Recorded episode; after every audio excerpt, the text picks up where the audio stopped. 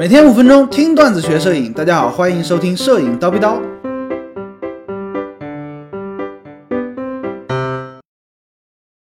如何选相机这个问题呢？这么多年来，高老师被学员们问了无数次。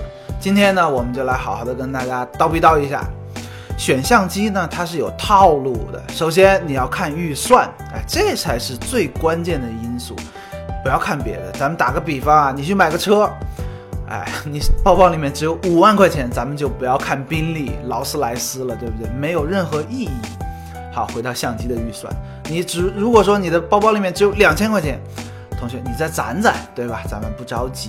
如果说有五千块钱，OK，哎，可以了，老老实实的买一个入门级的单反、微单套机就可以了。不论哪一款啊，只要是单反相机、微单相机，都可以满足你学习摄影的需求。这就够了嘛，对吧？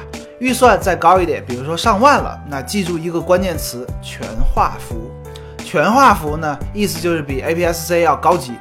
原理呢很复杂，但是说简单一点也很简单啊。全画幅和 APS-C 指的呢都是传感器的尺寸，传感器越大，画质越好，相机等级越高。价格就越贵，哎，大家记住这一句话就可以了嘛，对不对？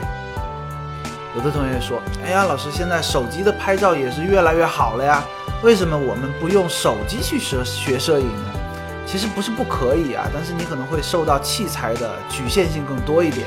比如说，手机的摄像头目前是不可以调节光圈大小的，而可以调节光圈大小这个事儿呢，对于摄影又非常的重要。哎，这就是啊不推荐的理由之一吧。另外还有什么呢？操控不太方便啊，触摸屏调来调去，对不对？画质也不太好，因为受制于体积的限制嘛。所以说呢，学习摄影的朋友，哎，单反、微单够用，手机呢还是不太够用啊。至于你买什么 APS-C 的还是全画幅的，根据预算来就可以了。很多朋友会琢磨啊，为什么全画幅呢就比 APS-C 好？其实问题很简单啊。因为全画幅贵嘛，对不对？很简单的一个事情，对吧？那说到正事呢，画质是传感器大小来决定的，传感器大的画质就好。我们举一个例子，手机在白天拍照，哎，效果还可以，对不对？但是到了晚上，光线比较昏暗的情况下呢，画质就比较糟糕了。为什么呢？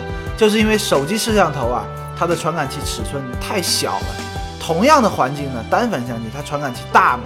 可以接收到更多的光线，所以说画质呢就会更更好一些。另外，大传感器它还有别的优势，比如说背景虚化呀、细节表现力啊之类的，也是非常重要的一些因素。好了，今天高老师就先叨逼到这里，明早七点咱们继续聊摄影，拜了个拜。